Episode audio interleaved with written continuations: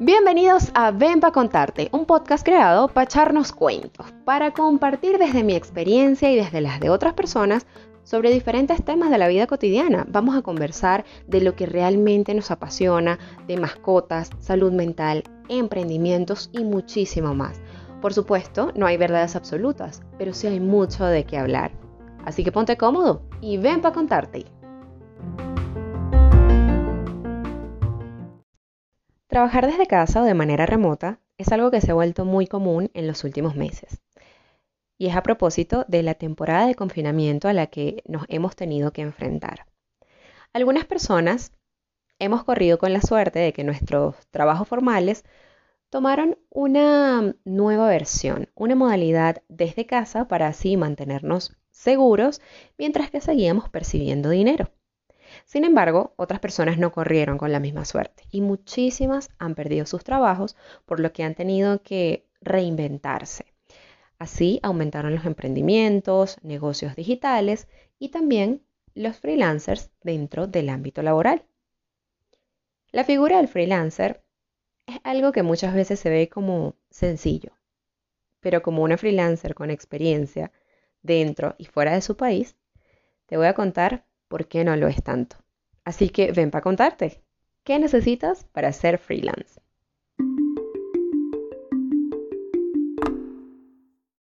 Desde hace aproximadamente 5 años he tenido la oportunidad de trabajar en modalidad freelance. Al principio, en Venezuela, lo hacía como una manera de ingreso extra, porque como saben, la economía en este país es todo un desastre y vivir con un sueldo es realmente imposible.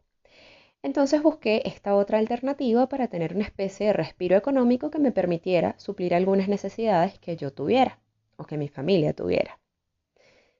Luego me vine a Colombia. Parte de los ahorros que pude tener de este trabajo freelance me ayudaron también a salir del país.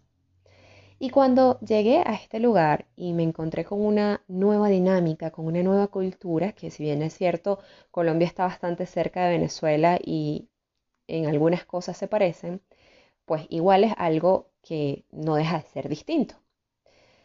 Y esto incluye el mercado laboral. Yo tenía muchas expectativas al llegar, aunque también estaba clara de que si me tocaba trabajar de lo que fuera, de cualquier oficio que encontrara, lo iba a hacer para poder tener eh, un ingreso económico o una estabilidad que me permitiera eh, seguir en este país durante un tiempo prolongado. Sin embargo, para mí fue muy difícil encontrar un trabajo formal que me permitiera ejercer mi profesión dentro de territorio colombiano. Y lo que hice fue enfocarme en encontrar un trabajo freelance.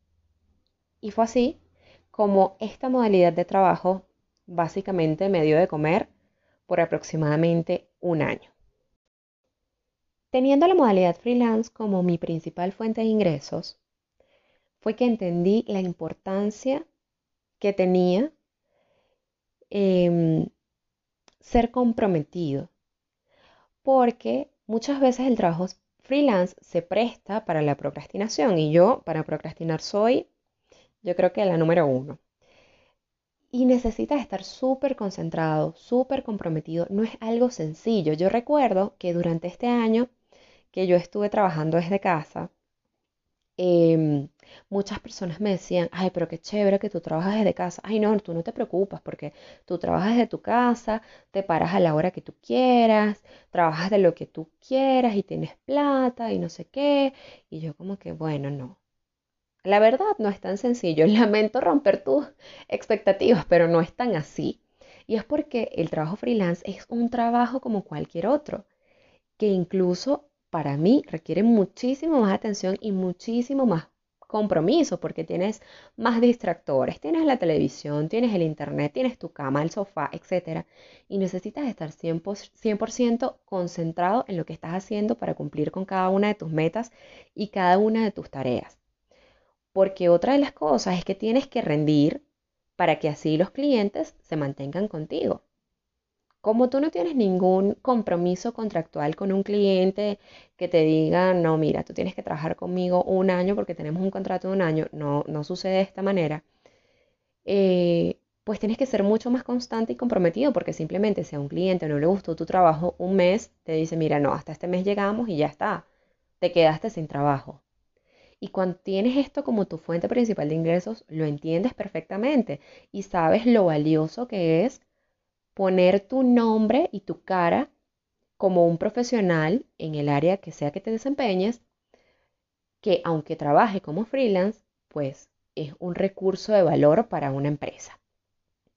Y para que te quedes con esa empresa, pues tienes que hacer una cierta cantidad de esfuerzos.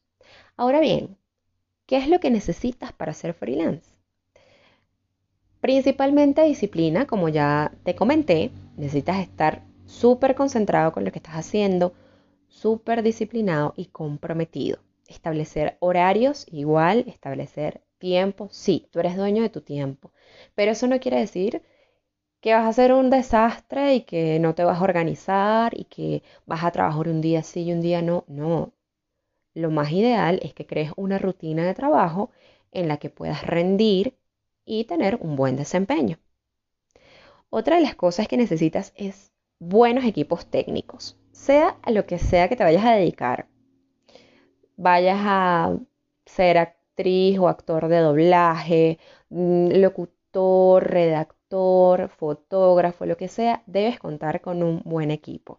Un buen computador, micrófono, cámara fotográfica, celular, etc. Además, necesitas un espacio adecuado en tu casa para trabajar. Sí, la cama es comodísima y el sofá también. Pero ya después la columna te va a pasar factura, créeme. Y también esto de estar acostado o sentado o muy relajado va a hacer que como que te distraigas un poco más, te quedes dormido y que no rindas de la manera adecuada durante tu jornada laboral. También necesitas un método para recibir dinero.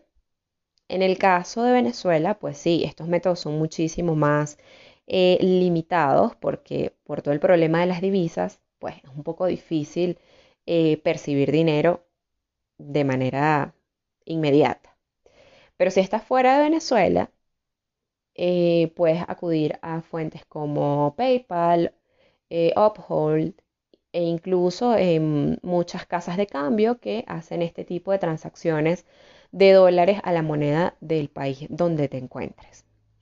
Otra de las cosas que necesitas es, por supuesto, tener un perfil en una plataforma de freelancers. Existen muchísimas plataformas para mostrar tus aptitudes como freelancer. Yo he utilizado algunas y te voy a contar ahora cuál ha sido mi experiencia más o menos con cada una de ellas. La primera es Upwork. Esta plataforma es exclusivamente en inglés, así que si manejas el idioma, me parece una excelente alternativa para encontrar un trabajo chévere, porque allí hay varias propuestas, varios proyectos a los que te puedes postular y de verdad para mí es una de las plataformas que te presenta más variedad, eh, sea cual sea el área en la que te desempeñes. También está Workana, esta plataforma es en español y también presenta algunos em, proyectos que te pueden ser pues de tu interés. Sin embargo, Workana tiene una limitante y es que te permite solamente hacer tres propuestas, creo que semanales. Entonces es como que un poco frustrante porque de pronto puedes encontrar muchísimos proyectos interesantes, pero tienes que atinar a darle a tres en los que de verdad creas que eres lo suficientemente bueno como para ser escogido, porque si no va a ser como, digamos, tres cupos perdidos allí. Upwork también trabaja como con un cupo de propuestas, pero más que cupo de propuestas es como una especie de tokens o de monedas, por decirlo así, y cada trabajo o cada proyecto que te presentan tiene un costo en monedas. Eh, no es que tengas que pagar, digamos que monedas, con monedas me, refiero a como créditos que te da la plataforma cada cierto tiempo.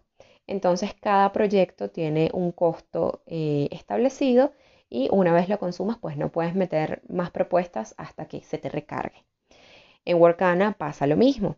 También está Freelancer, que es en español y también tiene un número limitado de propuestas. En este momento no recuerdo cuántas son, pero de estas ha sido como que la que menos oportunidades me ha presentado y la que menos contactos me ha, eh, me ha dado. Eh, aunque igual me parece una plataforma buena, em, es también un poco más limitada en cuanto a opciones de trabajo y de proyectos que te presentan. Realmente no hay tanta variedad.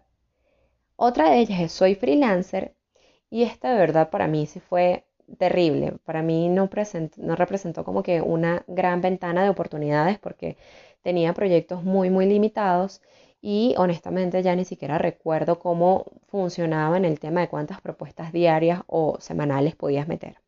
Para mí, las tres primeras son las que han funcionado y aunque, por ejemplo, de Upwork no he tenido un trabajo en sí, pues sí me lograron contactar y eso es algo positivo porque se interesaron en mi trabajo. Y eh, en Workana y en Freelancer sí logré concretar algunos, este, algunos proyectos. Bueno, y ya que te dije estas cosas básicas como qué plataformas para freelancers te pueden funcionar y qué otras también te sirven para recibir dinero de ello, quiero contarte otros puntos que para mí son de suma importancia.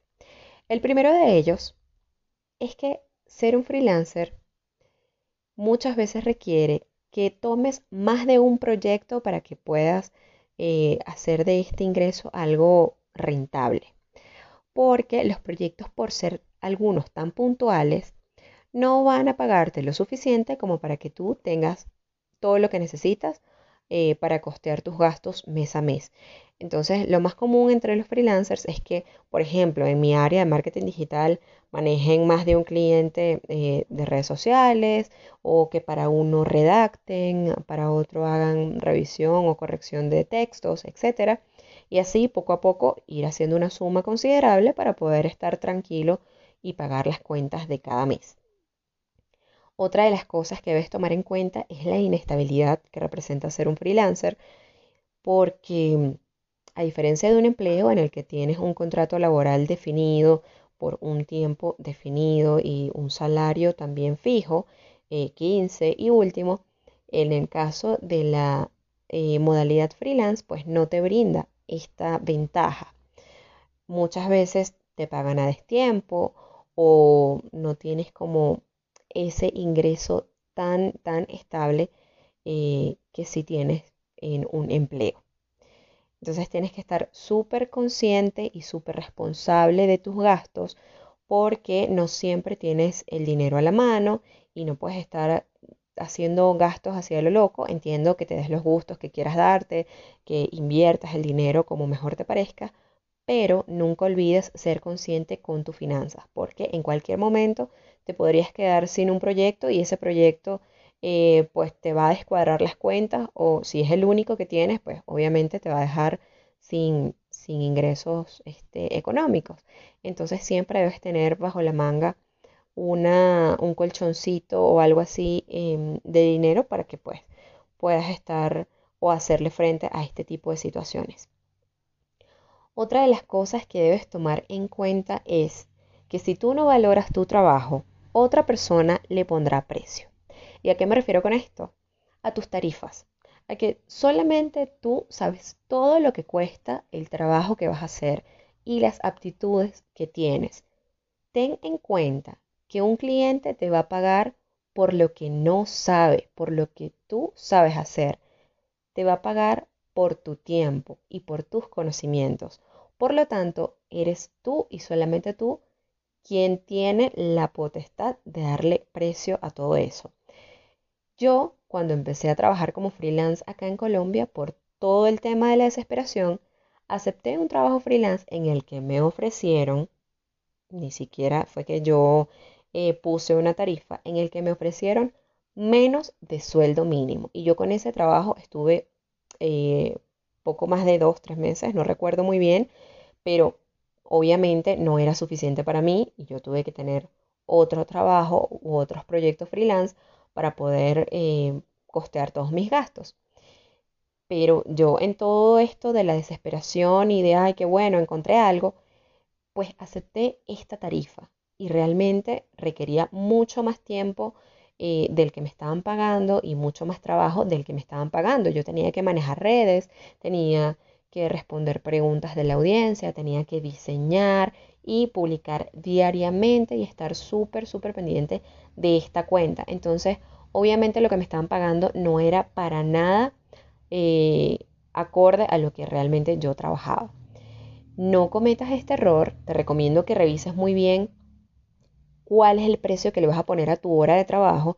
Hacer un tarifario no es tan sencillo, pero en mi caso yo em, decidí ponerle un precio a mi hora de trabajo y luego dependiendo de la tarea o del proyecto que este, para lo que me estén requiriendo, pues yo calculo cuánto tiempo más o menos podría tardarme y así establezco mi tarifa. Una vez teniendo todo esto bien aterrizado, pues allí sí va a poder decirle al cliente, mira, te voy a cobrar tanto.